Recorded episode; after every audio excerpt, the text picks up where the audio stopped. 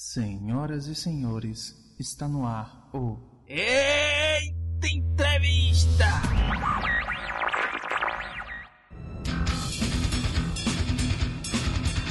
Vamos nessa, pessoal, que está começando para vocês mais um Eita Entrevista. Eu sou Gilberlan Santos e na nossa saga, não, não seria saga, seria melhor os nossos estilos. Temos os podcasts de entrevista destinados a idiomas e temos os musicais, né? Na verdade, temos outros também, né? E estamos voltando, estamos voltando. A gente me deu essa parada na pandemia, mas aos poucos estamos de volta, né? E eu hoje aqui, né, na, em relação à música, trouxe um, um cara que eu conheci recentemente na internet, estou curtindo demais o trabalho dele no YouTube. Ele é um dos poucos nessa área, que eu vou dizer mais para frente, mas eu tô aqui com Rafael Negreiros, do canal VSTI Experts. Fala, meu parceiro. Rafael Negreiros na área. Você puxando assim, tá parecendo que eu tô assistindo um vídeo. Então. Virou é um bordão. É, o jargão. é isso aí. E, e, e o, Rafael tá aqui para falar um pouco sobre VSTI, sobre o canal, sobre o curso, né? Talvez não sei se agora acho que não vai ter vagas mais, também, é, na verdade não vai ter, porque quando eu for lançar agora acho que já já, já fechou a turma. É, eu então mais passado. Isso aí, tá vendo? Aí vai ficar para o próximo ano, mas aí vocês já vão correndo atrás e tudo. Eu recomendo porque eu sei o conteúdo que é que é proposto e é por isso que eu trouxe ele aqui também. Então, vai ser massa essa conversa. E vamos começar.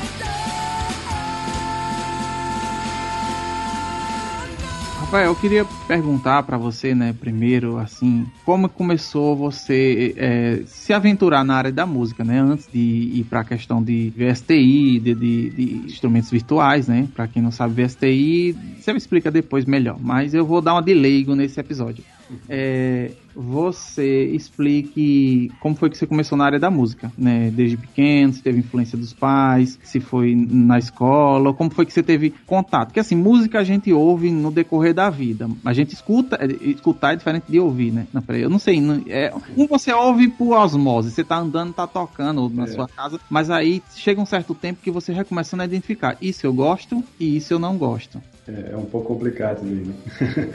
quando a gente está no, no, meio da música, a gente fica analisando as músicas, né? A gente não escuta mais, não aprecia, né? A gente analisa as músicas. Pois é. Mas, então, sobre a minha história, né? É, cara, assim, é uma longa história mesmo. Vou tentar resumir, assim, né? Mas eu comecei, o meu primeiro contato mesmo com a música, né? Foi aos nove anos. Que na, na igreja que, que a gente frequentava, né? Era presbiteriano é, eu via o pessoal tocando louvor lá e o primeiro instrumento assim, que me chamou a atenção foi a bateria. Né? E aí eu comecei a fazer aulas com, o baterista lá da, da igreja. E, cara, esse cara aí, sem, sem saber, ele mudou completamente o rumo da, da, da minha vida, né? Ele chama Nil. Um grande salve aí pra ele, vou até é, mandar esse podcast pra ele ouvir aí. Porque ele foi, sem saber, assim, ele foi a minha, a minha, minha influência, assim, minha primeira influência, o primeiro cara que me influenciou a entrar nesse mundo da música. Mas assim, antes disso, né, eu já tive contato com a música. Meus pais, é, por mais que eles não toquem nenhum instrumento, né, mas sempre teve música, é, vamos dizer assim, música boa dentro de casa, sabe? Então, meu pai gostava bastante do, do John Lennon, dos Beatles. Minha mãe ouvia as músicas internacionais da época, né? Eu sou dos anos 90, então tinha música, tinha muita música legal nessa época. Né? Então, desde pequeno, assim, eu já cresci ouvindo umas músicas bacanas, assim.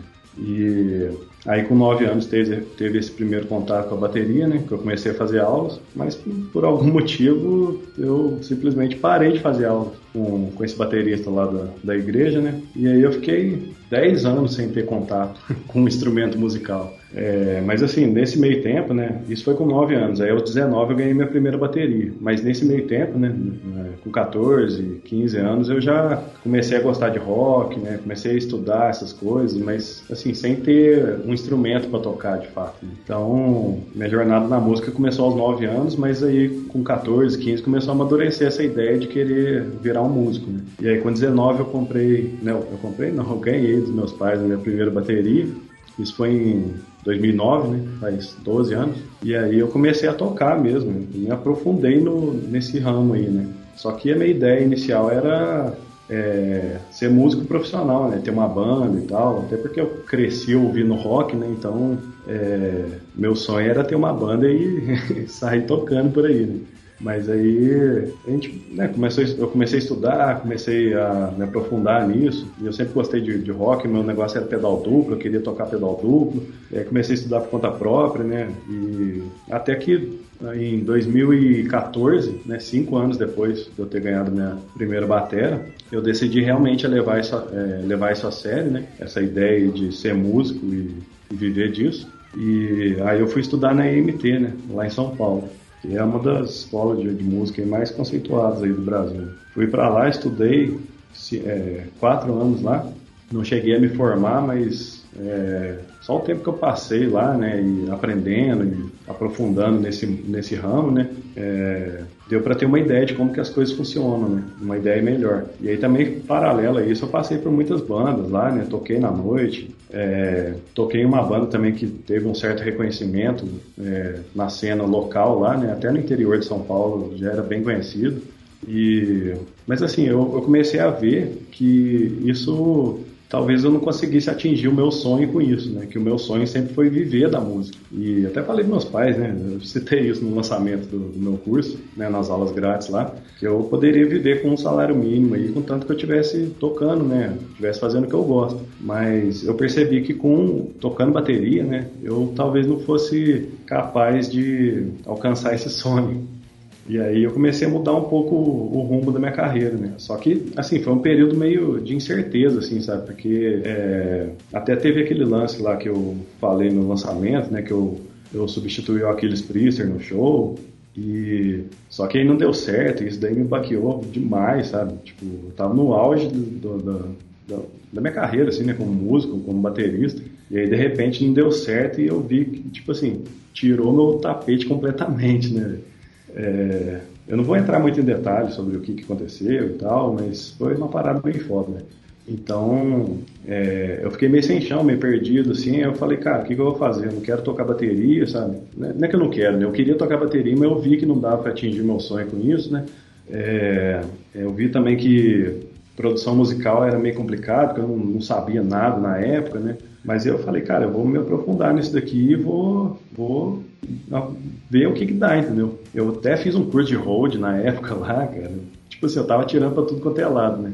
Só que aí eu é, até esqueci de mencionar aí, mas eu comecei a trabalhar com instrumentos virtuais em 2012, né? Já vai fazer 10 anos. É, por necessidade mesmo, né? Porque eu tinha uma banda na época, a gente não tinha dinheiro para gravar em estúdio, não tinha é, condição de gravar em casa também, né? E aí eu fui procurando alternativas para isso. Eu esbarrei nos instrumentos virtuais, só que eu não levei muito a sério isso, sabe? No, nessa época, né, em 2012. Eu comecei a, a, estudar isso por conta própria, mas para é, benefício próprio, né? que eu queria gravar as músicas da minha banda e tal. Mas aí os caras não, não aceitaram, porque é, disseram que não seria a gente gravando, né? Eles queriam que fosse a gente gravando, e foi meio foda também. Eu acabei é, estudando isso por conta própria, né? Sozinho mesmo, porque ninguém ensina essa parada. E aí, é, acho que em 2018, eu falei, cara, isso aqui tá realmente no nível que eu, que eu gostaria, sabe?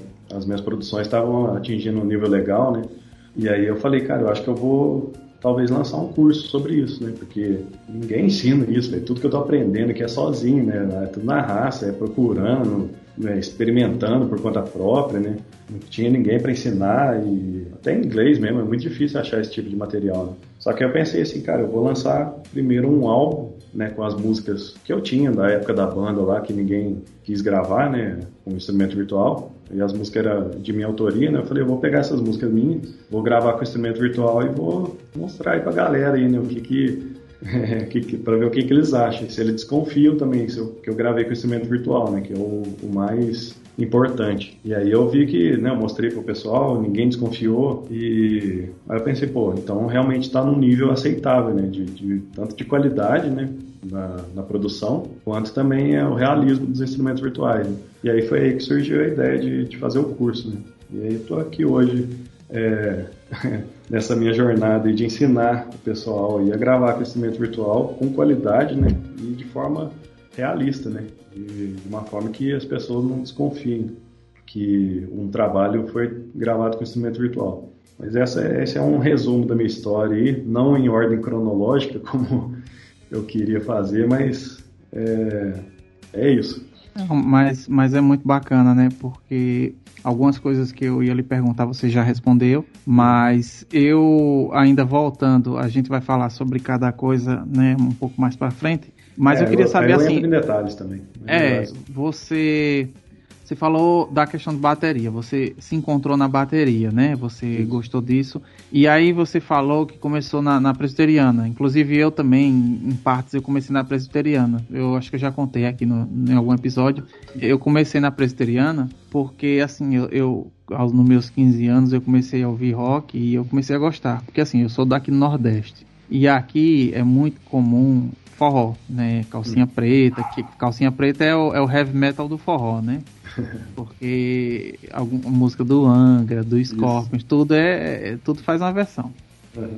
Então aqui é bem comum. E essas bandas assim, aí tem o, o, brega, chamado brega, rocha, essas coisas é bem comum aqui eu gosto porque é daqui, né? Agora eu comecei a ouvir rock, né? Aí o pessoal veio com Slipknot, System of Down é, e outras coisas assim e eu gostei demais, né? E aí eu tava com minha bandinha com uns 15, 16 anos e aí aprendendo por, por, por mim mesmo. E aí um, um, um amigo meu que era de uma banda aqui, daqui, de rock, aí ele disse, rapaz, na minha igreja tá tendo aulas de violão.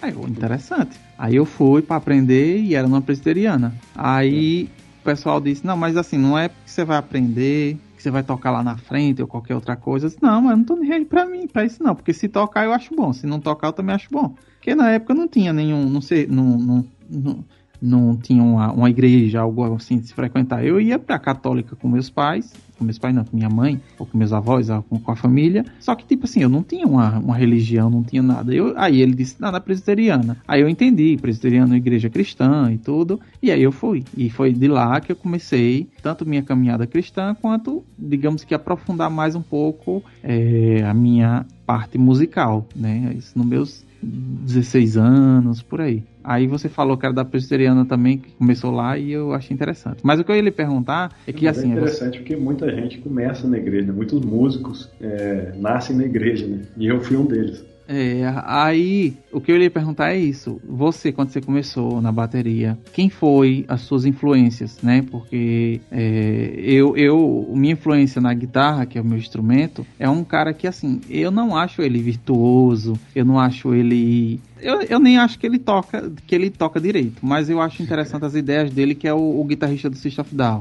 né, o Daron Malakian. Porque uhum. o que eu achava interessante quando eu assisti os, os vídeos, né, ele show dele ao vivo, é que ele era loucão e ele errava muito ao vivo. Nossa, eu digo, poxa, se esse cara erra tanto assim, eu também posso, eu, eu posso, ou eu posso fazer melhor, eu posso, sei lá, né, tô aí na jogada. E o que eu achava legal, ele, porque ele, ele, ele além dele, ele, ele errar, ele caía, ele enrolava, ele se jogava na galera. Eu achava, tipo assim, era como se fosse um guitarrista fora do padrão, porque quando eu, eu ouvia na época o, o Guns N' Roses, né, e, e outras bandas assim, o Slash, todo mundo, eles corriam pelo palco, mas eles eram aqueles caras meio que paradão ali, tipo na dele, fazendo dele. E o, o, o Daron, ele era loucão, era doideira. pronto, esse cara. É, é, é, pronto. Aí foi minha inspiração, né? Pra, pra, pra tocar guitarra. Aí, só que, tipo, não é um cara, nossa, que não é um, um Steve Vai, Young Malmsteen, que é os caras que fritador. Até, até hoje eu não sei tocar guitarra, tocar, tocar. Eu, eu, arranho, mas eu não, eu não tenho velocidade, eu não tenho tapping, essas coisas. Algumas coisas assim, tipo, eu tô gravando minhas guitarras pra alguma música minha ou dos outros. Aí quando é alguma coisa meio mais acelerada, a gente usa um versteizinho assim, só pra tapear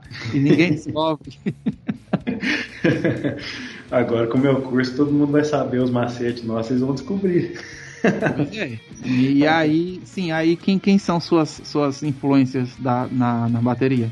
Então, eu vou só, só falando sobre a guitarra rapidinho. Eu toco um pouquinho de guitarra também. E o engraçado é que eu, eu gosto pra caralho também do, do Daron, né? E aí, quando eu comecei a tocar guitarra, a primeira música que eu queria tocar era do System. Aí eu fui lá tocar, falei, caramba, esse negócio que deve ser meio difícil. a primeira coisa que eu já esbarrei foi na afinação da guitarra, né? Que eu não tinha nem noção que era drop dó. É drop dó. E a minha guitarra afinada em mi, padrão, né? Eu falei, como que toca essa merda? Que eu tô vendo que na tábua, tô tocando um negócio, vai ter saindo outro na música.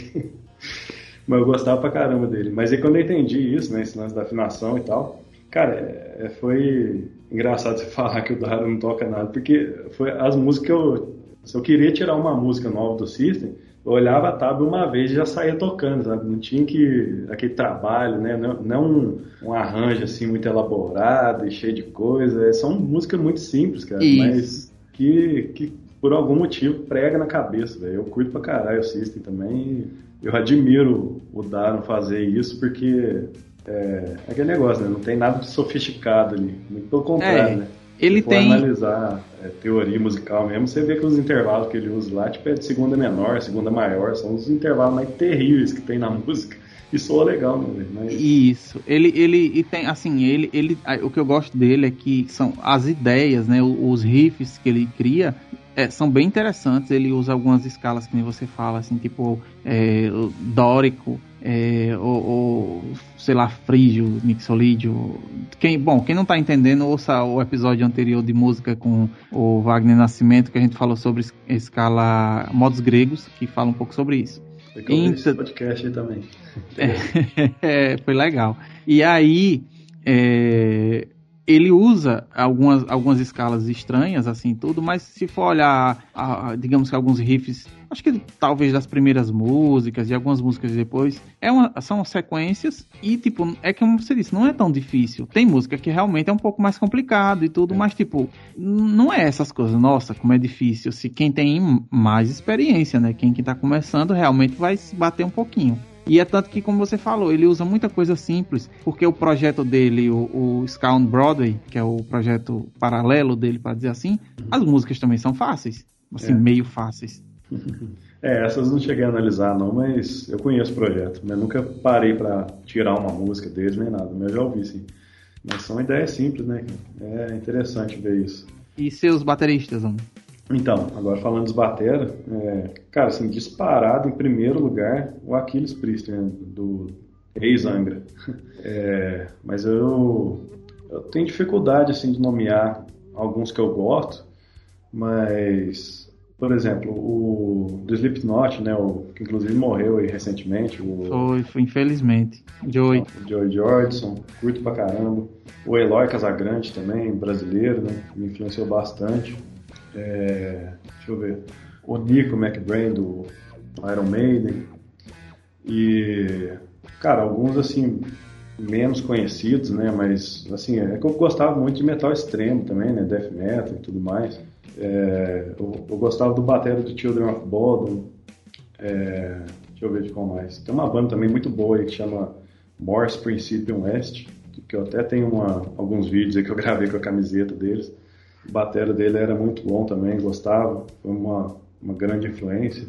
Mas, assim, eu creio que o Aquiles realmente foi o que mais me influenciou, o que mais é, me motivou a estudar, sabe? a querer aprofundar e, e estudar mais bateria, né? É, com certeza foi o Aquiles. E como foi, a, a, digamos que a oportunidade ou a ocasião de você, tipo assim, você ter um, um, um ídolo, né, para dizer assim, alguém que você se inspira e você poder substituir ele na, naquele show, naquele evento? Como foi essa que surgiu isso e qual foi a sensação que você teve? Cara, esse negócio foi uma, parada muito. Foi assim, meio que ironia do destino mesmo, sabe? Porque nesse tempo que eu estudei na MT, né, de 2014, final de 2014 até final de 2018, é, eu tive contato com músicos extremamente talentosos lá, né?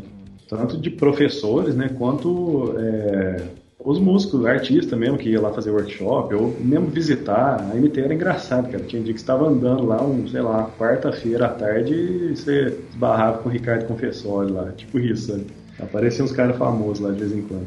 E o, na, na, na, época que eu substituí o Aquiles, eu não sei se, se antes disso também, mas o Fernando Quezado, né, que era baixista da, da Noturno, ele dava aula de produção musical lá, né?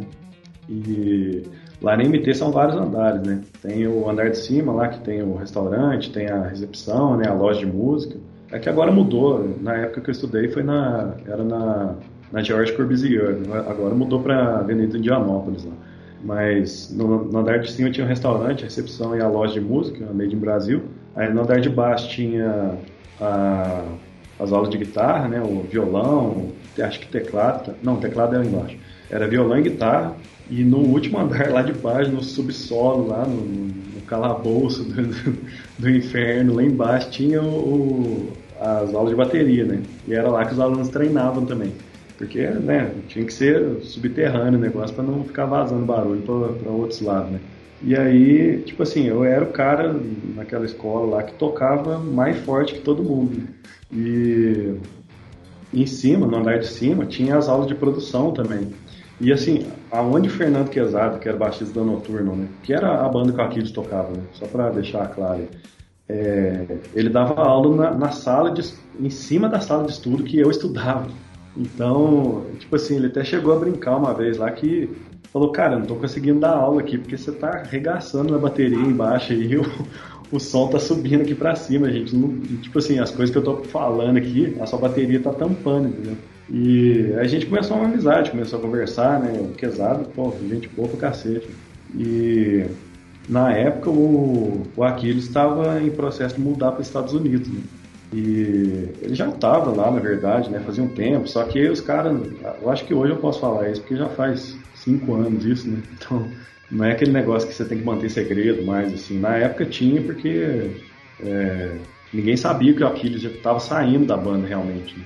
Porque é aquele negócio, né? O cara tá indo morar em outro país, mano. Não tem como ele ficar indo e vindo aqui para fazer show com, com a Noturna. E ele já tava tocando com, com o Tony McAlpin. Ele já tinha entrado no Wasp também. Não sei se, nem se ele tá até hoje, mas ele tinha entrado no Wasp. Então ficaria cada vez mais difícil dele cumprir a agenda aqui no Brasil, né? E, então ele já, assim, ele não tinha saído da banda, mas já tinha saído. Né? Aí o Quesado já tava procurando bater, né? E ele viu que né, como eu falei, a minha maior influência sempre foi o Aquiles. E eu tocava muita música do Angra lá embaixo, né, na, na, sala de estudos lá. E assim, ele ouvia nitidamente da sala de eh, que ele dava aula, né, de produção musical. E ele falou assim para mim, pô, cara, você toca bem, você toca as músicas do Angra tudo direitinho, né? É, você toca algumas músicas do Hangar também, que é a outra banda do Aquiles, né? Então, eu queria ver aí com você, né, cara, se dá pra a gente fazer um teste aí, talvez você ser o novo baterista da, do Noturno. Só que, assim, ele já deixou bem claro, né, que seria muito difícil a galera aceitar, né? É, assim, um baterista desconhecido, assim, chegar e substituir o Aquiles na banda, né? Porque, assim, querendo ou não, né, eu não vou nem falar mentira aqui, até porque o Quesado mesmo falou isso. É, que o Aquiles era maior do que a banda, entendeu? Tipo assim, o Aquiles é, é, é, isso, é maior do que a Noturno. Ele tem um nome muito maior, né? O nome dele é, é nome de peso, né? Então, assim, seria muito difícil a, a, galera, até porque tinha, sei lá, a maior parte dos fãs talvez era fã do Aquiles, não da banda, né? Então tava lá para ver o Aquiles. Então seria foda eles colocarem uma pessoa, né, como eu, assim, que por mais que eu tivesse talento na época, né, e conseguisse tocar as músicas, é, eu sou desconhecido, né? Quem sou eu perto de Aquiles Priester, né? E ele já deixou bem claro que esse seria um, um grande obstáculo, né? E eu falei que não ia entrar em detalhe disso, né? Mas já, já entrando aqui, o que rolou foi isso, cara. Eu toquei um show, né, com, com a banda e, cara, assim, foi. Não tem nem palavras para descrever, né, cara? Foi foda pra caralho, mano. Foi realização de um sonho assim, eu cheguei muito mais longe do que eu imaginei chegar um dia, entendeu? Pra mim foi realmente surreal, assim, porque não, não bastasse ser o Aquiles Priester, né, cara? Tipo assim, vamos supor que eu não, não fosse fã dele, mas eu sabendo da importância que ele tem. Mas não, cara, além de, eu saber da importância dele, eu, eu era fã, né? Eu sou fã do cara. E substituir ele foi assim, não tem palavras para descrever, né? Mas é, é surreal, mano. E no dia do show foi, nossa, eu tava nervoso pra caralho, assim, mas na primeira música, sabe? E também porque a gente já ia começar o show arregaçando, a gente já começou tocando Fight the System, que é uma das músicas mais rápidas da, da banda, né? Então, é, Aliás, foi Mysterious, acho que foi Mysterious, eu nem lembro, cara. Eu, tipo assim, eu tava tão nervoso na época lá que, na hora, né, que eu não. Eu nem lembro, cara. Assim, eu tenho poucas lembranças desse show, sabe? Porque, não sei se aconteceu já com você, mas quando a gente, sei lá, tá realizando um som, uma coisa muito grandiosa, assim, às vezes a gente tá tão naquilo ali que a gente nem pensa, sabe? A gente nem raciocina direito, só faz, vai lá e faz, entendeu? Então, foi assim, cara. Eu tenho alguns flashes desse show, pra você ter noção. E foi, só abrindo um parênteses aqui, acho que foi o Eloy Casagrande, ou um cara desses aí, que, que tocou no, no Rock in Rio. Acho que foi o Kiko Loureiro que falou, falou, na verdade, não foi o Eloy, não. Ele falou num vídeo que ele tem poucas lembranças também do show que ele fez no Rock in Rio, porque é tipo assim, a adrenalina ali é tão grande, sabe, que você não... Você só faz o que você tem que fazer, sabe? Você tá tão concentrado naquilo que você não consegue parar para apreciar o momento, sabe? Então, é, né, voltando aí, foi isso que aconteceu comigo. Eu tava ali, extasiado ali, cara. Como eu falei, eu não lembro nem qual foi a primeira música que a gente tocou. Mas eu acho que foi a Fight the System, que é uma música muito rápida. Né? E, só que aí depois dela eu fiquei mais calmo, fiquei mais tranquilo e, e rolou um show mais. É, eu consegui apreciar mais né, aquele momento ali. Então são os flashes que eu tenho, né? Foi desses momentos que eu consegui apreciar. Eu lembro de, várias coisas, meu, tipo assim, de olhar para o público e sentir energia, sabe? Eu lembro do Thiago Bianchi me, me, apresentando também, até porque eu tenho vídeo disso também e é, é mais fácil lembrar depois quando você assiste um, um vídeo, né? Tem uma refresca a memória. Né? Então, assim, foi surreal, cara. Né? Respondendo a pergunta aí como foi o show, foi a realização de um sonho. E assim, foi o meu auge como, como músico, como baterista, entendeu? Foi realmente é, um marco assim na, na, minha carreira, né? Mas aí teve esse lance aí que não deu certo, né? Mas assim, não vou, como eu falei, não vou entrar em detalhe, mas só dando uma botando um pezinho na água ali só para falar o que que rolou, né? É, a gravadora embaçou com eles, né? porque né, o Aquiles estava saindo e eles iam colocar eu na, na para assumir a batera, né? Eles gostaram do show, falou, pô, arregaçou e tudo caralho e tal, gostaram, né, do, da, do jeito que eu toquei lá, até porque eu copiei praticamente as linhas do Aquiles, né? Por mais que eu não, não seja ele, mas eu toquei as músicas praticamente igual a ele. Então, assim, não, por, pelos caras da banda, eu seria o novo baterista, entendeu? Da, da Noturno uhum, na época, né? Entendi. Mas aí o que rolou foi que a gravadora da. Eu não lembro nem qual é o nome mas eles iam lançar álbum no Japão, na, na Europa, o álbum novo deles, né, que na época era o 9. Inclusive esse show aí que eu fiz foi o show de lançamento do, do álbum.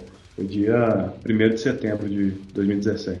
Aí, né, eles estavam nesse processo de lançar um álbum internacional, né, com a distribuição internacional, e aí a gravadora lá de fora, né, falou, cara, sem condições da gente lançar o seu álbum aqui, se vocês anunciarem que que vai colocar esse cara aí, né? Tipo eu, né? Porque, pô, Aquiles tem um nome, a gente tem um contrato aqui, né, para distribuir o álbum de vocês por causa do Aquiles, em grande parte por causa do Aquiles, né? Então, assim, se vocês tirarem ele da banda, infelizmente a gente não vai conseguir manter esse contrato. Eles iam quebrar o contrato e, a banda não ia lançar o álbum lá fora, né? É, eu não sei se em uma região especificamente, tipo assim, só na Europa, ou se era no mundo inteiro mesmo. Mas é, o que rolou foi isso. Então, o melhor que eles puderam fazer, né, para não quebrar esse contrato, eles que eu falo a gravadora, né? O melhor que a gravadora pôde fazer para não quebrar o contrato foi falar, cara, tem uma lista de bateristas aqui para vocês escolherem, entendeu? De bateristas conhecidos aqui, de metal, né? E vocês escolhem dessa lista, mas infelizmente a gente não vai poder botar o Rafael porque ele não é conhecido, entendeu? Ele não tem o respeito que o Aquiles tem. Então, assim, foi isso que rolou, entendeu? E ah, entendi. Fiquei mal pra caralho, né? Mas, é, assim, foi uma puta experiência, mas é, é, no final, assim, deu certo por conta disso, né? É, acabaram que, acabou que eles escolheram o, o eu creio que o, o Henrique Pucci, né, que, que inclusive hoje está na banda ainda, eu creio que o nome dele estava nessa lista. Não, não, cheguei a perguntar para os caras, mas provavelmente estava, porque ele era baterista do Project 46, né? E acabou que pegaram ele para assumir a bateria. Aí foi isso, mano. Eu fiz um show só e. Mas valeu muito a pena, foi surreal. Não, é você poder tocar com os caras ali e tudo é, já foi massa. Você substituir o cara que você é fã é outra coisa. Então, então e esses caras eu escuto desde adolescente, né, mano? O Thiago Bianchi, o Fernando Quezada, o Léo Mancini. Nossa, o Léo Mancini é muito da hora, velho. Ele é foda pra caralho. O cara é super gente boa, super gente fina. É, e o Juninho Carelli também, né? Pô, os caras foram, assim, sensacionais, sabe? Nada a reclamar deles. Né? Foram realmente é, me acolheram, assim, de uma forma muito da hora. É, eu só não toquei, eu esqueci de mencionar, eu não toquei com, com o Quesada, por mais que ele era baixista da banda na época, né? É, ele pegou pneumonia, cara, ficou internado. E eu queria tocar com Quesada, acabou que, que não pude realizar esse pequeno sonho. Aí foi o, Alexandre Panta que substituiu ele no baixo. Puta de um baixista também, né, velho? Cara, foda. Mantenho contato com ele até hoje também. Foi, foi da hora. É bom. O que vale é que, tipo, tanto você realizou um sonho seu e outro que você desenvolveu um, um certo networking, né? Você conheceu pessoas assim que você teve mais contato e, e que nem você está dizendo, você ainda consegue entrar em contato, né? Com, com essas pessoas. Isso e... me abriu muitas portas. Foi bem, bem interessante. É, isso é massa. E, e aí. Inclusive, ah, só, só abrindo mais um detalhezinho aqui. Eu fui chamado para fazer um teste do, pro Ibra também, né? Só Muito que massa. o, o Ibra, cara, era um baterista que eu não conhecia tanto o estilo dele na época. É, aí acabou que eu não passei no teste, né? Eu nem consegui tirar as músicas, na verdade, porque era um estilo completamente diferente do que eu estava acostumado a tocar. Mas essa foi uma das portas, aliás, a maior porta que me abriu nesse né, show do Noturno foi esse fazer esse teste pro Ibra aí, que é uma puta de uma banda também, né? É, acho que se um dia abrir vagas para para tocar no System of Down, eu acho que eu, eu vou lá, que eu me toquei demais, eu já sei mais ou menos as linhas que o Daron usa. então. O... É, eu esqueci até de falar, velho. O, o John Dolmeyer, né, que é o batera da banda também, me influenciou pra caralho também, Porra. É, eu não sei se, se, se, é real, mas tem um, um, alguém falou né, em alguma entrevista, em né, algum negócio que o que o, o que o Joe ele era bom nas pernas, né, no, no pedal duplo e tudo. O John ele tinha velocidade, tem, né, porque não morreu, na, na, nas, nas baquetas. Ele é tanto que parece que teve um, um negócio aí que ele conseguiu segurar uma, uma, uma moeda na parede, batendo assim, Cacás é, então, eu não, eu não sei, não consigo confirmar isso, mas eu já ouvi rumores também. É, então, eu ouvi também, eu, eu achei interessante, mas ele é um, um, ele é um bom, ele é um bom baterista, eu achei ele também um baterista massa.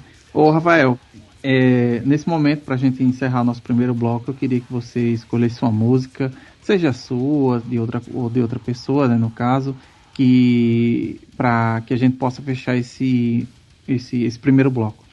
Tranquilo, então. Vou botar uma música minha, então, a Sonhos Vazios, que é do meu álbum instrumental, né? Meu álbum, meu projeto aí chama Unreal Thoughts. Pra quem quiser ouvir, é meio complicado de falar e mais complicado ainda de escrever. é, eu vou, eu vou deixar é, na descrição do podcast. Quem quiser é, pesquisar, vai estar tá na descrição. Então ouçam agora música Sonhos Vazios.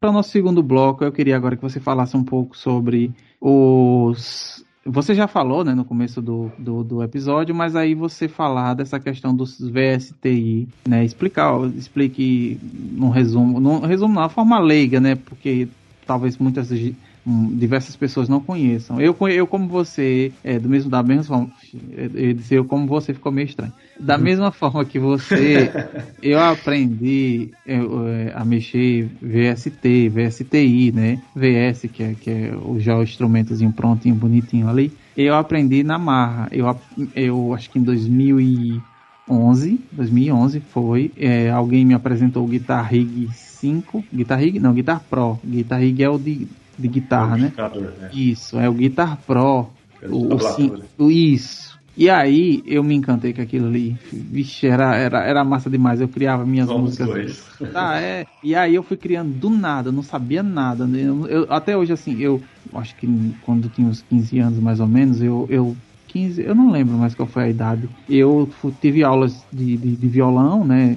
E o professor ele era erudito, né, da, da, da área erudita, grande Erivaldo Braz, professor que até hoje é um exemplo para mim, sabe assim, de músico. E ele passou muito sobre partitura. Só que tipo eu, eu era preguiçoso para partitura, assim, eu nunca nunca foquei, né? E quando eu depois pegar, peguei no, no Guitar Pro, eu eu vi que tinha a parte da tablatura, que é embaixo, mas em cima tinha a partitura. Aí eu tinha que entender um pouco mais sobre semínima, cocheia, semicocheia, é, nessas coisas assim, as pausas. Teoria e... musical, né? Isso, é. Então, o pouco que eu, que eu lembrava ainda, né, acho que foi importante para eu ir aprendendo. E, e, a gente vai falar um pouquinho, talvez, na, na, mais na frente, mas essa questão do, de aprender de, essas coisas de VST ou de, de, de, de Guitar Pro, de tablatura, isso de instrumento virtual, não é tão fácil de encontrar na internet. Tem, não vou dizer que não tem, tem. Se procurar no YouTube, acha. Não, mas não é, é mastigadozinho, assim, tipo uma coisa assim mais tranquila, né? Mais assim, não, assim eu aprendo mesmo. Não, eu aprendi, eu mesmo aprendi. Tudo que eu aprendi, eu aprendi sozinho.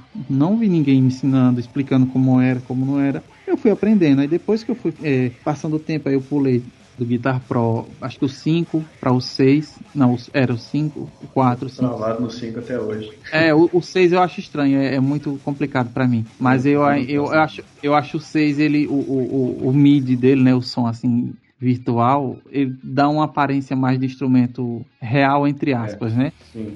Eu 5. O 5 parece aqueles, aqueles, aqueles sonzinhos de, de jogos do, do, do Super Nintendo. É isso, 8 bits, 16 bits. É. Tá. Quando eu vou falar para as pessoas o que, que eu faço, né? Que, que eu faço a tablatura primeiro, né? Eu falo, ah, primeiro eu faço a musiquinha de videogame aqui, depois eu transformo ela em música de verdade. é. Aí eu, eu comecei assim e depois eu fui aprendendo. Mas sim, não é, o episódio não é para mim, não. É para você.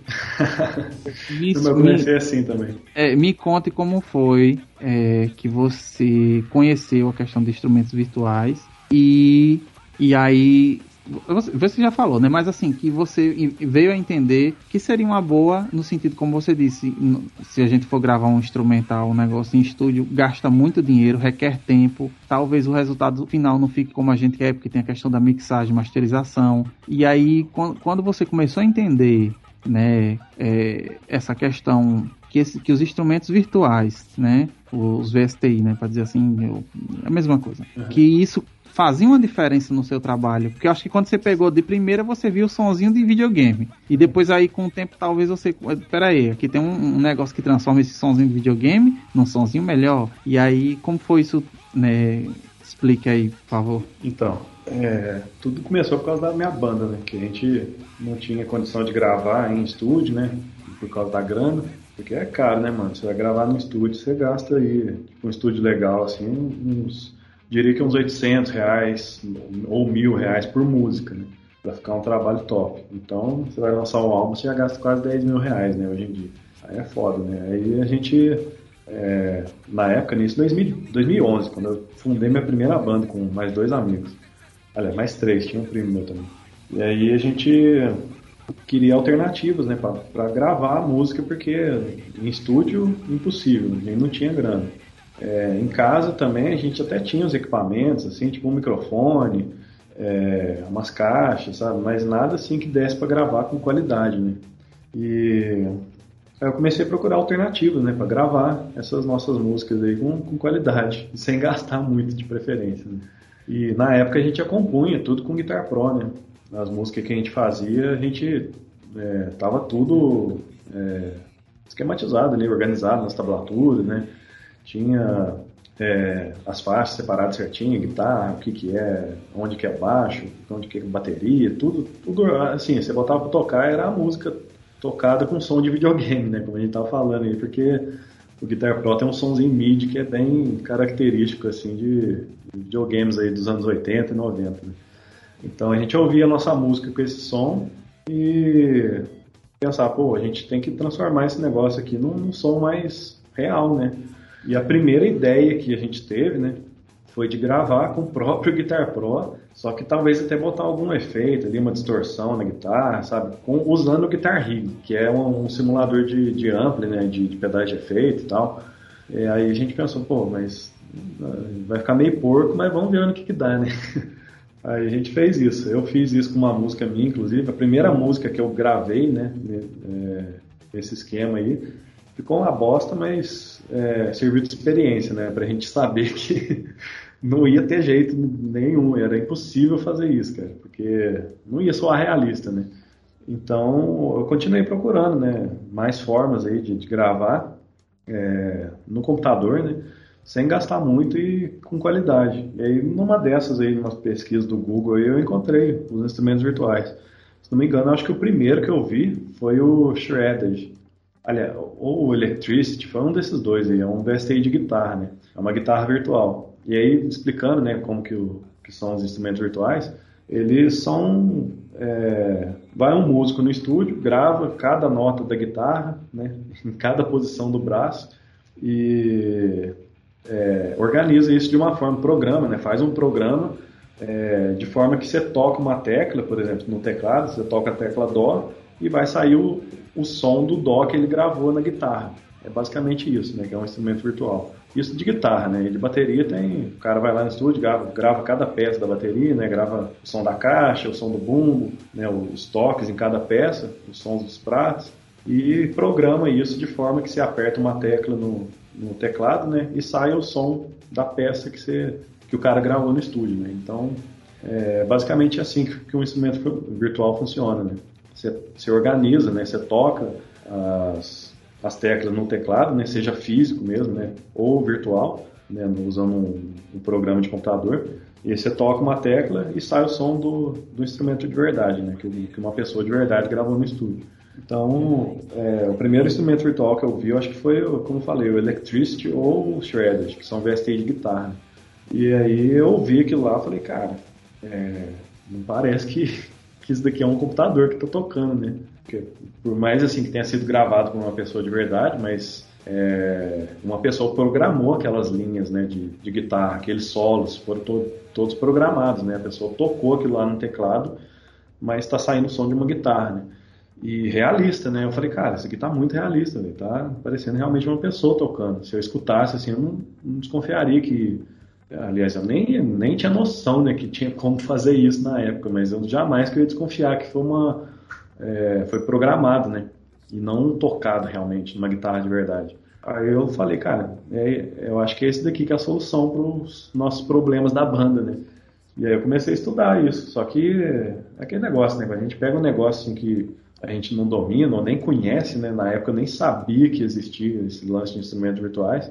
Eu peguei, baixei um, piratão lá na época mesmo e comecei a usar, né? Só que aí eu gravei algumas faixas e eu vi que tava, assim, tava horrível mesmo, sabe? Tava nível Guitar Pro que eu tava gravando com, com o MIDI do Guitar Pro e é, botando distorção com o Guitar Rig. Eu falei, cara, não é possível, eu, eu vi aqui isso daqui na internet, tal, soando realista e eu não tô conseguindo fazer isso, entendeu? Eu, eu acho que o problema tá comigo, né? Eu comecei a estudar formas de aperfeiçoar isso, né? De é, programar esses instrumentos virtuais de forma que eles parecessem realmente que foi gravado por uma pessoa, né? E aí foi, foi isso, cara. Eu fui estudando né, esse assunto e a minha jornada no, no, com o mundo dos instrumentos virtuais e começou nisso, dessa necessidade aí, né, de gravar um, um trabalho com qualidade e sem gastar muito, né?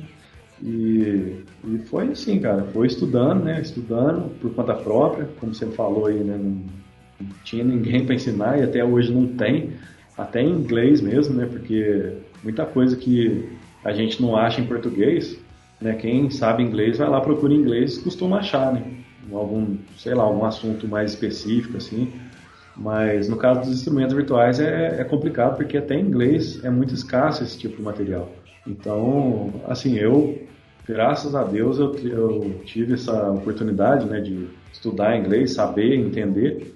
Então, assim, eu sou realmente privilegiado nesse sentido, cara, porque qualquer coisa que eu quero saber que não tem em português, eu vou lá, procuro em inglês e acho. Mas no caso dos instrumentos virtuais não foi assim, né? Porque nem inglês não tem. Aí é, foi mais na experiência mesmo, né? Por conta própria, estudando e é, o que me ajudou bastante também foi analisar faixas é, gravadas por músicos reais, né? Mas assim, faixas isoladas, né? Eu pego um solo de guitarra isolado, por exemplo, da, da, da Symphony of Destruction, por exemplo, foi a, a, música que eu escolhi programar na semana do lançamento. Né? Eu tenho a, as master tracks dessa música, né? Que são as faixas isoladas, né? Então eu consigo ouvir cada detalhe da, daquelas guitarras, né? Daquela bateria. É, isso me ajudou bastante a aumentar o realismo das minhas faixas, né? Mas assim, foi tudo na raça, cara. Eu analisava um solo, tentava copiar ele, né? Com os recursos que tinha no, nos instrumentos virtuais e tentava aproximar o máximo possível da, de um solo que já existia, né? Para eu incorporar essas técnicas no, na, nas minhas produções, né? Então, assim, nesse, nesse tempo aí todo, né? De 2012 até 2019, que foi o lançamento do meu álbum, eu estudei dessa forma, né? E aí depois eu parei até de estudar, porque comecei com a ideia do curso, né? Lancei o trabalho, e aí minha, minha, minha carreira tomou outro rumo, né? Então eu já assim, eu já não estudo mais tanto é, essa, essa coisa de deixar os instrumentos virtuais realistas. Mas até o, o, quando eu estudava, né, isso, foi dessa forma que eu fiz, né? Eu é, analisava as faixas e ia tentando reproduzir isso nos VSTIs. Foi aí que, que deu a, a ideia de fazer esse curso aí, né, de instrumentos virtuais. Acho que, que eu deu para responder todas as dúvidas aí. Não, perguntou. deu sim, deu sim. É interessante porque a forma que você começou foi basicamente como a minha também. É, eu, eu queria fazer algo é, mais, digamos que mais barato, né? Porque infelizmente, se você vai produzir alguma coisa, você tem que tirar dinheiro, muito dinheiro e, com, e como a gente faz, principalmente rock, a gente faz por amor e não tem retorno, né? Não é um é negócio zero. que. É, não é lucrativo. Aqui, na, pelo menos na cidade que eu moro, as bandas, ela, quando elas queriam fazer um show, alguma coisa, um evento assim, muitas vezes saía do bolso do músico para se apresentar. Porque... É, mas lá em São Paulo, quando eu, quando eu toquei em banda lá, né, a gente só saía no prejuízo, cara. A gente nunca, assim, teve poucos shows que a gente ganhou dinheiro pra fazer, né? A maioria a gente pagava mesmo.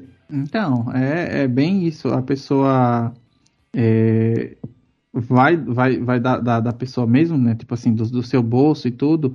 E mas é pelo amor, né? Você faz por é. amor, porque você gosta daquilo ali. E aí você imagina, você faz por amor, você já gasta.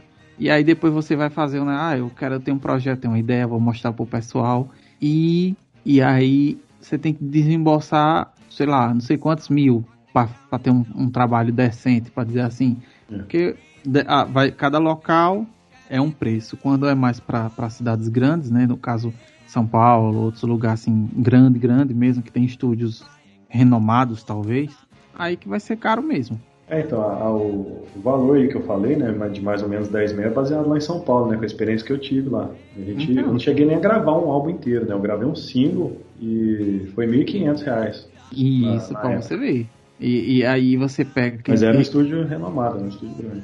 Isso, porque assim, a gente tá levando em conta é, é, estúdio grande. Aí tem uma segunda alternativa que é home studio. Tem é. pessoas que têm os equipamentos, todo o equipamento, né? Tudo certinho para produzir em casa. Tem, tem, às vezes tem até a bateria mesmo, ou os outros instrumentos, e produz em casa também. É uma segunda alternativa. No entanto, também não é barato. É, né? Também é, a gente não tem conhecimento técnico, né, de, de, produção mesmo. Porque, por exemplo, no caso da minha banda, assim, mesmo que a gente tivesse todo o equipamento, tivesse uma mesa SSL, a gente não ia saber usar aquilo, entendeu? É, Justamente. estudar, né? É. E aí, e aí tem a, a outra alternativa, que é você realmente produzir em casa. Que aí vem essa questão do VSTI. E uma coisa que você explicou, que já deixa bem claro, é que, tipo, a diferença de um VSTI para um instrumento real é que a pessoa não está tocando naquele momento. Assim, um baterista está tocando naquele momento. Mas um baterista fez aquela bateria. Então o som que está saindo ali é o som de um baterista mesmo tocando. Assim, tipo,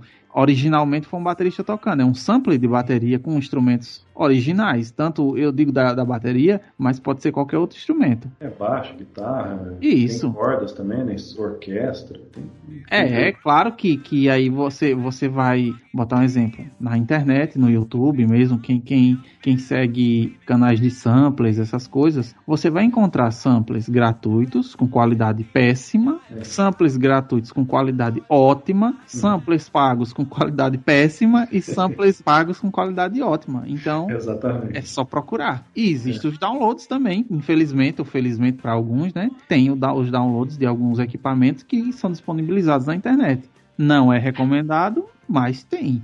É. E, aí, e aí é isso. O pessoal pensa que fazer, gravar em casa, fazer em sampler, ah, isso aí é tocado em sampler. Tem esse preconceito até hoje, realmente tem. Mas tipo, se você chegar, se você chegar e gravar e você você gravar e fazer certinho do jeito que tem que ser feito, humanizar, quantizar, tudo certinho, só, só se você falar, só se você disser que aquilo aí foi feito é, em sample, em loops, né, também qualquer outra coisa assim. Mas se não falar, também ninguém vai saber não. É, é besteira. É como você disse, quando você lançou o seu CD, ó, o pessoal perguntou, nem perguntou da bateria, porque pensou que você tinha feito. E na verdade você fez com, com VST. É, eu gravei tudo com instrumento virtual. Né? E aí o que eu quero perguntar é, agora, para a gente fechar esse segundo bloco, né, já caminhando para o final, é em relação ao seu curso, né? Como foi que você, todo esse tempo de estudo, né? Como foi que você decidiu? É, o que é que no seu curso aborda? Né? Questão de valores, a gente não vai falar de valores porque talvez na, na turma da, do ano que vem esteja outro preço, né? É, coisa, então, tá outro preço. Isso, então. Aí isso aí fica a cargo do pessoal. Mas também. Eu até falo o valor que foi essa turma, mas só para o pessoal ter uma base. É, talvez ou não, né? Vai é, depender também, sei. porque o pessoal pode se assustar, né? Ou não. Tem que se assustar porque o pessoal pensa que, que conteúdo de qualidade é, é 50 reais, 100 reais. É, não.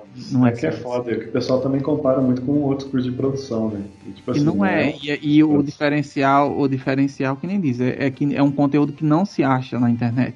Pois é, por isso que eu cobro o valor que eu cobro. É, é, é que nem aquele, aquele, aquele curso, não, aquela profissão. Tem uma profissão que eu não sei o que é, deve ser a da área da, da veterinária, né? Que é de animal. Que o cidadão, o indivíduo, tem que entrar no orifício do elefante, que eu não sei o que é aquilo ali, mas eu já vi, tem esse negócio realmente. É. O cara entra no, no, no, no, negócio lá, no ânus, no, sei lá, no, esfíncter do, do elefante. Eu digo, é. pronto, um curso desse você não acha na internet. É, então, uma coisa muito específica, né? É específico, mas, mas fala aí sobre o seu curso. Então, meu curso surgiu dessa, é, dessa minha jornada aí, né? Que eu lancei o meu, meu álbum instrumental aí, botei, né, o pessoal ouvir aí, uh, os músicos, né, meus amigos que, que, são músicos também, e queria saber se eles iam desconfiar, né. Tinha pessoas que já sabiam que eu tinha gravado com, com, com o VSTI, mas eu queria mesmo assim saber se estava real ou não. Né?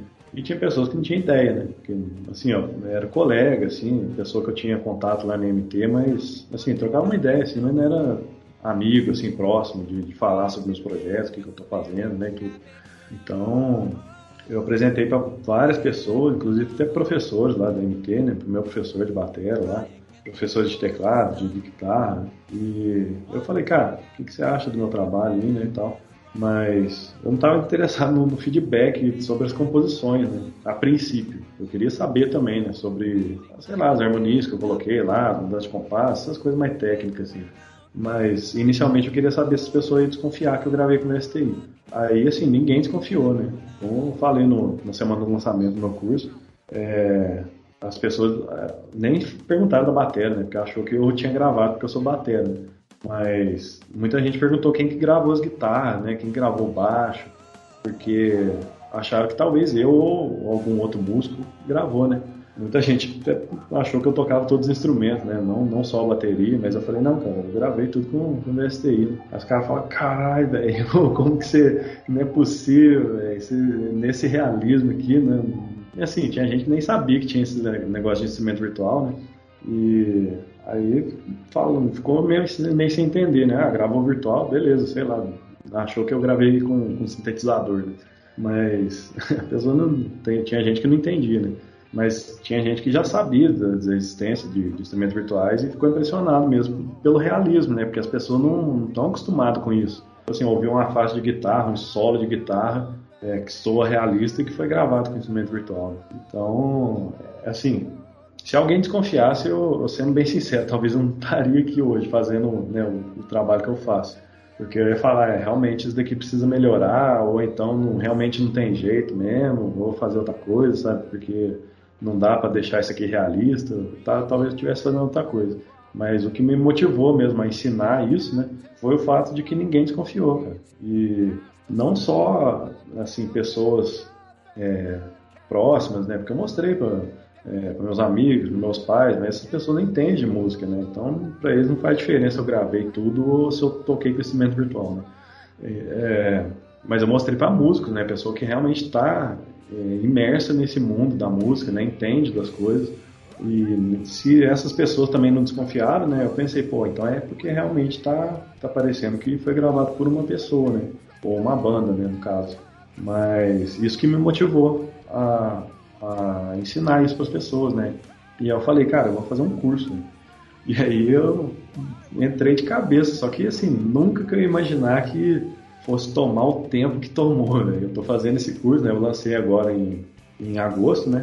Dia 5 de agosto foi o lançamento, mas eu estou trabalhando nesse curso desde julho de 2019, né? faz dois anos já, né? Então, assim, é, o que eu achei que talvez fosse levar alguns meses, né? Ou no máximo um ano, levou dois anos para ser feito, porque eu faço tudo sozinho, né, cara? Eu edito, eu gravo as aulas, aí eu gravo eu tendo que falar com pessoal, né, para câmera, né? Não vou gravar só a tela do computador. Tem algumas aulas que é só eu falando para câmera, tipo trocando uma ideia mesmo. E então tem assim, tem tem aula que é, aparece a, a, tela do computador, tem aula que aparece só eu falando, tem aula que aparece eu e a tela do computador. Então assim, para eu gravar todo esse material, né? É, só para abrir um parênteses aí, são 16, mais de 16 horas de aula. Então, para gravar tudo isso, né? E tela do computador e eu falando, então assim, já é o, é, é o dobro do tempo, né? Porque depois eu tenho que editar todo esse material, né? Eu tenho que renderizar e tem aula que é uma hora lá e leva, pô, cinco horas para renderizar o negócio. Imagina, tipo assim, só o tempo para renderizar o curso eu já levei tipo seis vezes mais do que o, o tempo do curso. É, você pode multiplicar 16 vezes 5, aí, que foi o tempo só para renderizar as aulas. Né? Então tem, tem, toda a questão do roteiro também, né, que eu planejei todas as aulas, eu escrevi palavra por palavra o que eu ia falar nas aulas, né? É, para realmente ficar um negócio muito bem feito, sabe? E, e assim, eu não ficar viajando também, né? Porque às vezes a gente está ensinando uma coisa, aí abre um parênteses aqui, aí começa a falar de outra coisa, depois esquece o que estava falando e já se perde, entendeu? Eu queria que as aulas seguissem uma sequência mesmo, tipo assim, do início ao fim, entendeu? Eu falar o que precisa ser falado do início ao fim. Então eu tive que fazer roteiro, eu tive que gravar, eu tive que editar essas aulas, renderizar, aí depois tive que fazer o negócio do lançamento. Então, tipo assim, tudo isso levou muito tempo, cara. Eu não imaginava que fosse levar tanto tempo assim, né? A gente, quando começa um projeto, acha que as coisas são fáceis, né? Mas não são, velho. Então, assim, todo esse é, trabalho aí, né, que eu tive foi realmente com a missão de ensinar as pessoas a, a gravar faixas realistas, né? Não só a gravar com instrumentos virtuais, porque isso, por mais que seja um conteúdo escasso também, né? Mas não, não é o que, que interessa para as pessoas. Assim, as pessoas, gravar com instrumento virtual, qualquer um grava, se tiver o conhecimento para isso, né? Mas o difícil é fazer a faixa soar realista. E é isso que eu proponho ensinar no meu curso, né? É ensinar a gravar faixas realistas com, com instrumentos virtuais. E é, agora falando um pouco sobre o meu curso, né? É, eu, nele eu ensino sobre três STIs. E ele é, assim, não é que é voltado para o rock, ele eu dou exemplos com rock, né, no, no meu curso, porque são é o estilo que eu mais gosto, né, é o estilo que eu tô mais acostumado. Mas eu ensino sobre um VSTI de bateria, de guitarra e um de baixo. São né, os instrumentos principais aí que tem no rock. Mas, como falei, né, não serve só para rock, serve para qualquer outro estilo, né? sertanejo, trap, gospel, sei lá. Então, é, os VSTs que eu abordo são o Easy Drummer 2, que é de bateria, né? O V-Metal, que é um VST de guitarra, ele é assim, ele foi desenvolvido para o metal, né? Ele é uma guitarra bem pesada e tudo. Só que, assim, nada impede você usar ele com, é, em outras produções também, né? De outros estilos, principalmente em solo, assim, por exemplo. Às vezes uma, você vai produzir um sertanejo e quer botar um solo lá. Aí dá para você usar o V-Metal também, que é, vai encaixar muito bem. Né? E o SR5 é o chama SR5 Rock Bass é um VST de baixo, também super realista, né? Assim como o, V Metal. Então assim, com esses três instrumentos, é, eles assim, eu acho que são os mais realistas que que tem assim no mercado, né? Talvez tenha outros também tão realistas quanto, ou até mais, né? Mas eu não até agora não tenho conhecimento não. Então eu escolhi esses três VST para ensinar porque são os que eu julgo mais realistas, né? E também eles são bem versáteis até certo ponto, né? Como falei, não serve só para rock, né? Serve para outros estilos também. E eu ensino, né, no meu curso todo a, o funcionamento desses VSTIs primeiro, né? Aliás, até um pouquinho pulando, é, eu pulei uma parte, falando um pouquinho antes disso, eu ensino como que eu produzo minhas faixas, né? o meu, meu processo de, de, composição, que é de gravação com instrumentos virtuais, na verdade, que é usando Guitar Pro, né? Eu uso Guitar Pro para gerar o MIDI e depois eu jogo o MIDI na DAW, né? Essa é a forma que eu faço. Mas tem gente que prefere gravar com controlador MIDI ou outro esquema aí, né? Mas primeiro eu ensino a forma como eu costumo fazer, né? E aí a pessoa decide se quer fazer do meu jeito ou quer fazer do jeito que ela está acostumada mesmo. Porque tudo tem o, o, a aplicação, né? É, da forma que eu faço é um pouco mais trabalhosa, assim, mas no final sempre vai sair certinho, entendeu? nada vai sair fora do que você planejou. E às vezes gravando de outras formas, você grava de um jeito e depois é, você quer mudar e não dá, é meio complicado. Mas enfim, é, eu ensino minha forma de, de, de, gravação primeiro, depois eu ensino sobre todo o funcionamento dos VSTIs. Né? Eu falo sobre todos os recursos do, do Easy Drummer, do VMetal, do SR5, né? como que eles funcionam, é, toda a parte teórica, digamos assim, né? as aulas teóricas sobre cada VSTI.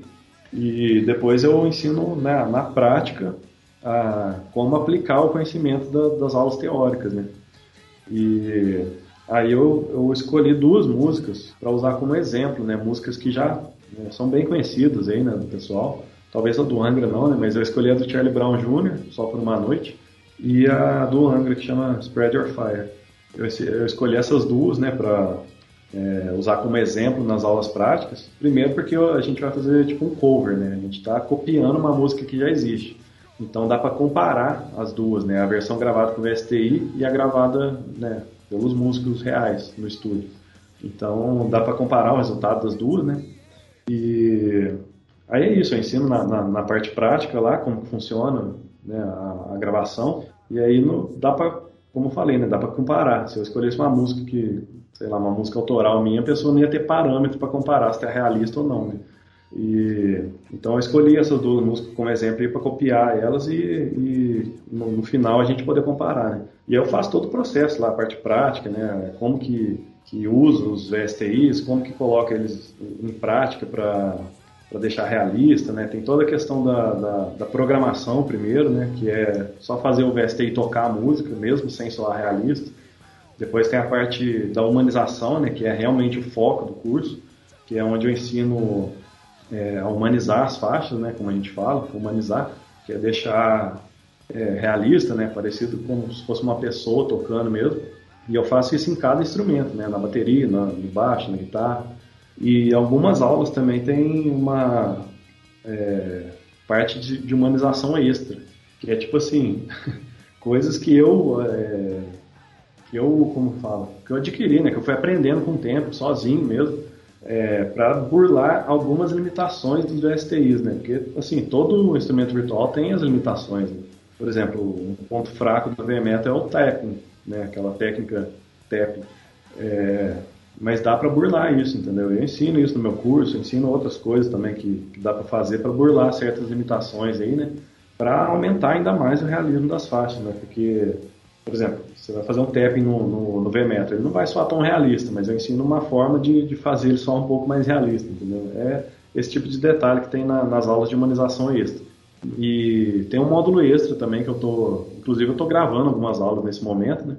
Que eu até falei na, na semana do lançamento que eu não ia abordar isso no meu curso, mas eu senti a necessidade, cara, porque tinha muita gente mesmo perguntando, sabe?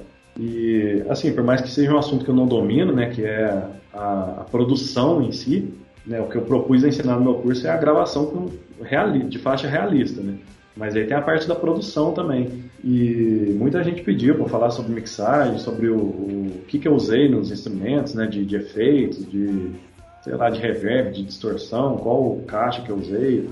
Então eu estou preparando um módulo extra aí, né, gravando essas aulas nesse momento, é, falando sobre esses aspectos aí da produção, né, da mixagem é, e da masterização. Eu disse assim no, no, no meu lançamento que eu não ia falar sobre isso no meu curso, porque não é uma coisa que eu domino, né? Assim, eu, eu sou um aprendiz nessa área da produção, né? Então eu tô a todo momento evoluindo, né? E eu não sinto assim uma segurança para ensinar isso para as pessoas, mas eu vou mostrar, né, nesse módulo extra aí, é, o que eu fiz nos meus projetos, explicar porque algumas decisões que eu tomei, né? Falar, ah, aqui eu equalizei dessa forma porque é isso, entendeu? Aqui eu usei essa caixa porque é tal coisa, e explicar um pouquinho sobre como que foi né, a mixagem e a masterização das minhas músicas. Por mais que eu não domine esse assunto, né, mas eu senti a necessidade de falar isso também porque tinha muita gente pedindo. Então esse é o conteúdo do meu curso, né? Tem a parte teórica, ensinando sobre os recursos dos VSTIs, tem a parte prática, que é, é a gravação de, dessas duas faixas aí de exemplo, né? Na, na, prática mesmo, mostrando ali desde o início, né? Quando eu abro o Reaper, que é a DAW que eu uso aqui, até o final, a última nota da música, né? até a humanização da última nota. E tem esse módulo extra aí também que eu estou preparando, que é para falar sobre a mixagem e a masterização, né? O que, que eu fiz em cada um desses dois projetos aí. E é isso, cara. Acho que eu muito falei demais. Muito, não, não, mas é bom, é conteúdo, né? E, e que as pessoas que estejam ouvindo que, que vão é, conhecer, né? O trabalho e tudo, porque na próxima, né? Na próxima turma, né? Já fiquem atentos. E quem quiser conhecer e ver o trabalho, é, tem conteúdos no, no, no, no, no canal, né? Para pesquisar. Mas aí eu queria. Oi? No YouTube, VSTI Experts. Isso. É, eu queria que você escolhesse outra música agora para que a gente fechasse nosso segundo bloco. Qualquer música, seja sua ou de outra pessoa, não tem problema não. Se você que fica à vontade. Beleza, eu vou colocar então a uma música que eu curto pra caramba, tem um significado bem forte pra mim. Chama Wake Up, de uma banda que chama Mad Season. É do vocalista, né? O falecido Lane Staley, do Alice in Chains. Ele tinha um projeto né, separado aí com outros músicos, um super grupo, né? Como eles falam aí. Com música do Pearl Jam e outras bandas grunge, né? Chamava Mad Season. Então eu queria colocar essa música chama Wake Up. É a primeira faixa do disco. Muito bem, vamos ouvir Wake Up.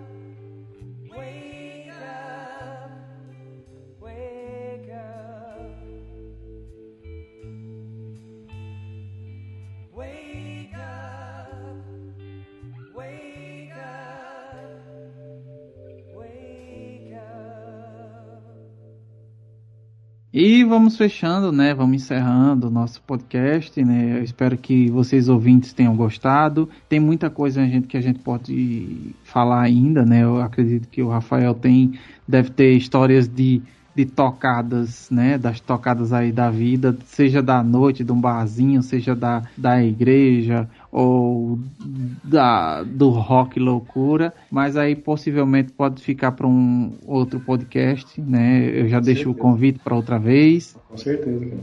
Tá e... mais que aceito. É um prazer estar aqui. E, e eu queria que você deixasse agora nesse, né, nessa parte agora as suas redes sociais, onde é que a pessoa, os pessoal encontra você, né? Já falou do, do canal do YouTube, mas explica um pouquinho sobre o seu canal do YouTube e as redes sociais também. Então, é, meu canal do YouTube é onde eu posto conteúdo mais denso, assim, né, mais detalhado, onde eu posto meu trabalho também, né. É, eu costumo postar cover né, gravado com instrumento virtual, é, justamente por essa questão que eu estava falando do meu curso, né, de da pessoa poder comparar a, a versão gravada com instrumento virtual pela versão original dela, gravada pela banda mesmo. E aí tem vários covers lá, tem, tem do Angra, né, tem Spread Your Fire, tem The Shadow Hunter, tem duas músicas do System of a Down também, a BYOB, que foi a mais recente que eu coloquei lá inclusive, tem a Genocidal Humanoids também, que foi um lançamento que eles fizeram recentemente, né.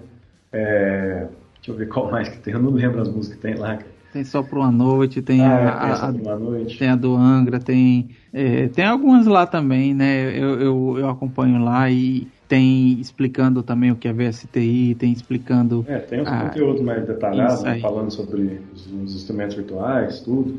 É, em breve também eu vou começar a colocar a parte mais prática, assim, né? Ensinando o pessoal como programar uma faixa. Inclusive fiz uma live semana passada falando sobre programação de, de VSTI, né? Em breve eu vou falar sobre humanização também.